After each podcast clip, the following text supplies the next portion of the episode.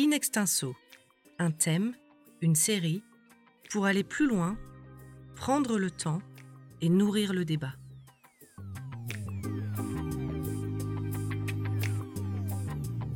Bonjour Laurent Bibard. Bonjour. Vous êtes professeur à l'ESSEC et vous retracez dans votre dernier livre Phénoménologie des sexualités aux éditions L'Armatan 2500 ans d'évolution de la conception du masculin et du féminin, ce qui démontre les racines très anciennes des enjeux actuels. Et je vous propose dans ce deuxième épisode de justement retracer ces évolutions. Alors, vous présentez votre compréhension de l'histoire dans votre livre, cette histoire qui n'est finalement ni une histoire cyclique, à la façon dont les concevaient les anciennes cultures, ni une histoire linéaire et orientée en fonction euh, d'un progrès vers un accomplissement. Euh, en fait, on est quelque part entre les deux. Alors, dites-nous-en un peu plus, et pour commencer, qu'en est-il des sexualités pour les Grecs anciens et pour le judaïsme?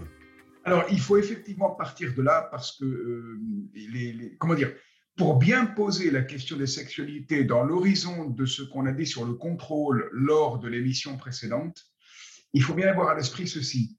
L'Occident, c'est en quelque sorte notre culture contemporaine du contrôle. On peut renvoyer l'Occident à cette idée-là.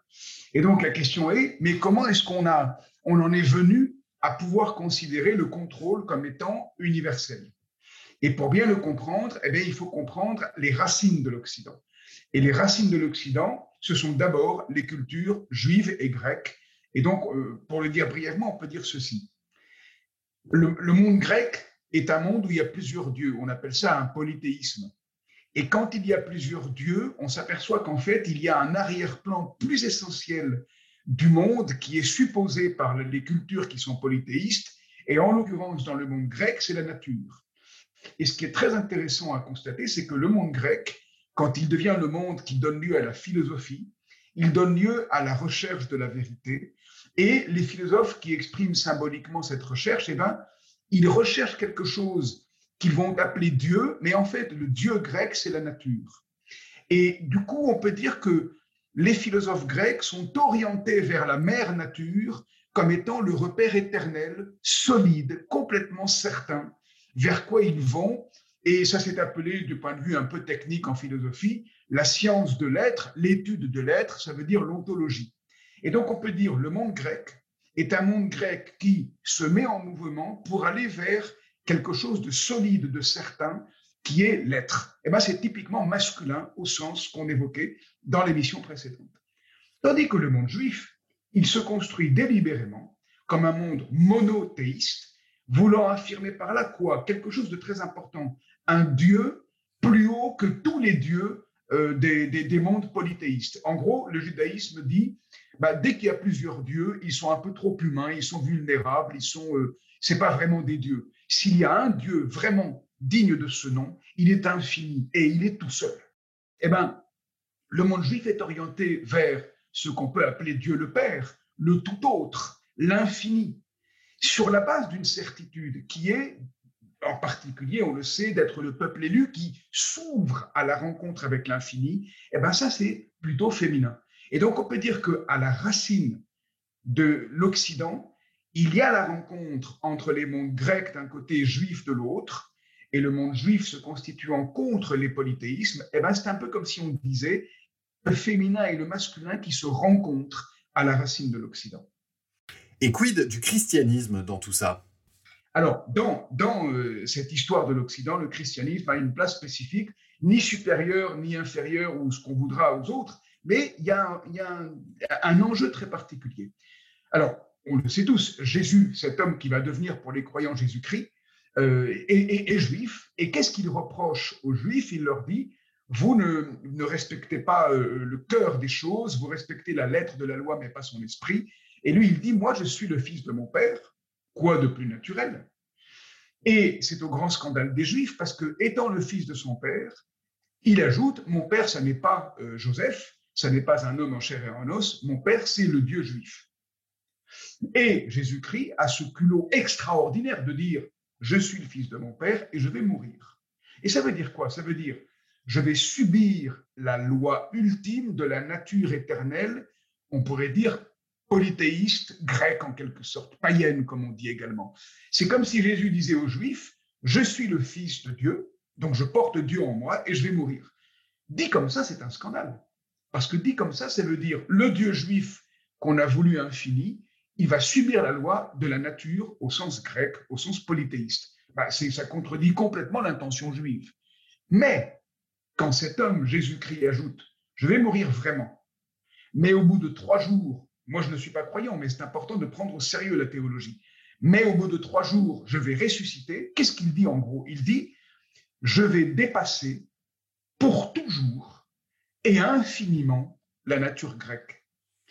Et donc, on peut dire que c'est un peu comme si Jésus-Christ, en affirmant sa mort, en mourant, et en ressuscitant corps et âme, parce qu'il dit, ce n'est pas seulement mon âme qui va ressusciter, c'est mon corps aussi. En ressuscitant corps et âme, c'est un peu comme s'il faisait une prise de judo contre le monde grec. Ça, c'est le grand philosophe Hegel qui le, qui le signale. C'est-à-dire que Jésus-Christ ne s'oppose plus au monde grec. Il le reconnaît en reconnaissant la nature dont parlent les Grecs et la mort. Et donc, il dit, voilà, je suis mortel, mais comme je vais ressusciter, je vais dépasser infiniment cette nature grecque. Et donc la théologie chrétienne, elle met en relation de manière géniale, de, compte tenu de l'histoire de l'opposition entre monde juif et monde polythéiste, elle met en relation le monde grec et le monde juif par l'intermédiaire de l'incarnation de Jésus-Christ, sa, mort réelle, et pour les croyants, sa résurrection corps et âme. Et dans ce cas-là, il dépasse infiniment euh, la nature grecque et pour toujours. In extenso, un thème une série, pour aller plus loin, prendre le temps et nourrir le débat. Vous écrivez qu'ensuite, le grand bouleversement dans l'histoire de la pensée, il se produit avec l'humanisme de la Renaissance. Que se passe-t-il à ce moment-là? Alors, un événement essentiel pour les sexualités.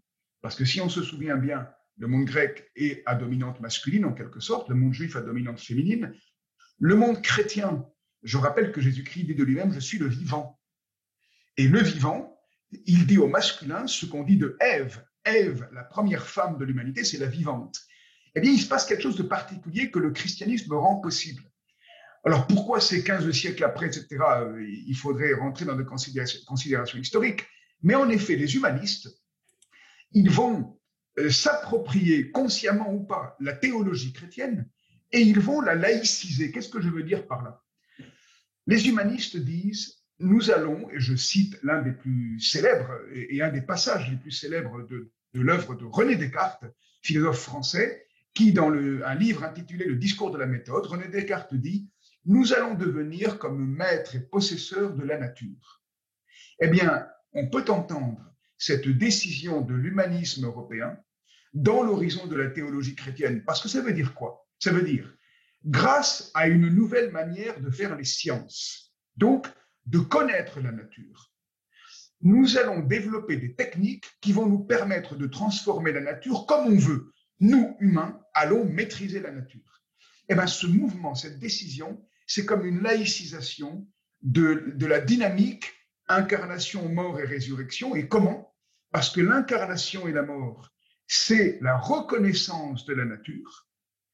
Et donc, les humanistes vont procéder à une reconnaissance profonde de la nature au travers des sciences. Ils vont décrypter les lois de la nature. Et à partir de ce décryptage, donc d'une reconnaissance de la nature, on va se mettre en route de faire faire à la nature des milliards de choses qu'elle ne fait pas spontanément. C'est-à-dire qu'on va retourner la nature contre elle-même. Et donc, on va la dépasser infiniment. On va lui faire faire des choses comme faire voler plus lourd que l'air quand on a fait déployer l'aviation. Eh ben, c'est un miracle en quelque sorte on fait faire à la nature des choses qu'elle ne fait pas elle-même. Eh bien, c'est une forme d'humanisation de la nature. Eh bien, cette humanisation de la nature, elle est fondamentale parce que elle est donc adossée à la théologie chrétienne. Elle n'est plus chrétienne en tant que telle. Il y a plein d'humanistes non croyants, athées. Tous ne le sont pas, mais il y en a. Et ce que les humanistes ont en revanche rendu possible grâce aux sciences et aux techniques qu'ils mettent en route et qui sont encore les nôtres, c'est justement ce dont nous parlions à l'émission précédente, le contrôle par l'humanité de la nature. Et ça, pourquoi c'est capital du point de vue des sexualités? C'est parce que ça libère la possibilité d'une forme de virilité, de volontarisme qui est liée aux sciences et aux techniques et qui n'est plus du tout une virilité exclusivement mâle. Ça n'est plus la virilité de la lutte euh, propre aux, humains de sexe mâle, c'est la virilité du travail, de la transformation de la nature, dont les femmes sont tout autant le recel que les hommes. Donc on comprend bien que euh, cette histoire, effectivement, elle est ni cyclique ni euh, linéaire et qu'on se situe bien entre les deux. Hein. C'est bien cela. Hein. On est bien d'accord et on peut exprimer cette histoire de différentes façons, comme des tensions, non pas au sens de conflit nécessairement. Les tensions peuvent devenir des conflits, mais des tensions au sens d'une énergie qui se joue sans cesse, comme je parlais des dynamiques sexuelles dans, sexuées dans, l'émission précédente, mais des tensions et des mouvements qui se, se produisent à différentes échelles. Ce qu'il y a de nouveau dans l'avènement de l'Occident comme culture du contrôle, c'est l'universalisation d'une culture, d'une virilité qui appartient autant aux femmes qu'aux hommes et qui s'exprime par le fait que on veut maîtriser la nature, on veut maîtriser nos corps, on veut maîtriser les sexualités. Mais si on ne fait que ça, nous perdons contact avec ce que nous sommes aussi. Et en l'occurrence, du point de vue historique, euh, dans le contexte du monde qui est devenu euh, occidental, eh bien, les mondes grecs et juifs en tant que tels. Et d'ailleurs, si on revient aux origines, tout cela s'incarne bien dans Socrate. Alors oui, de quel point de vue? C'est que euh, le, moment de, de l'existence de Socrate dans le monde grec, sans être trop long là-dessus, c'est un moment très important où la liberté d'expression, la liberté de penser, que symbolise et que réalise Socrate, il le réalise parce qu'il a existé vraiment, c'est un personnage historique, eh bien cette liberté de penser, elle a été empêchée. Socrate a été, euh, euh, euh, comment dire, jugé, on l'a accusé de, ne pas respecter les lois de la cité, en quelque sorte, hein, sans rentrer dans le détail.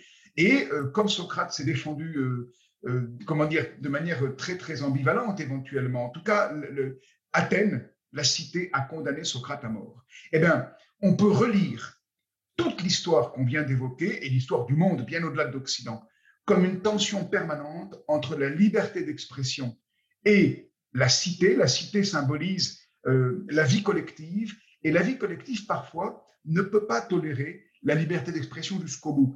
Et comme en Occident, on, a déployé la notion de liberté d'expression, euh, elle s'est universalisée au même moment où s'universalisait la culture virile que j'évoquais à l'instant, la culture du contrôle, contrôle et liberté d'expression sont advenus en même temps, eh ben on peut relire toute l'histoire aussi du point de vue de cette tension entre ce qu'on peut appeler Socrate ou l'intention de réfléchir librement et Athènes ou la vie collective. Alors justement, dans le prochain épisode, nous allons dépasser la pensée occidentale pour nous intéresser à la pensée orientale et nous verrons notamment ce que les taoïstes ont compris que nous n'avons toujours pas compris en matière de sexualité. Merci encore.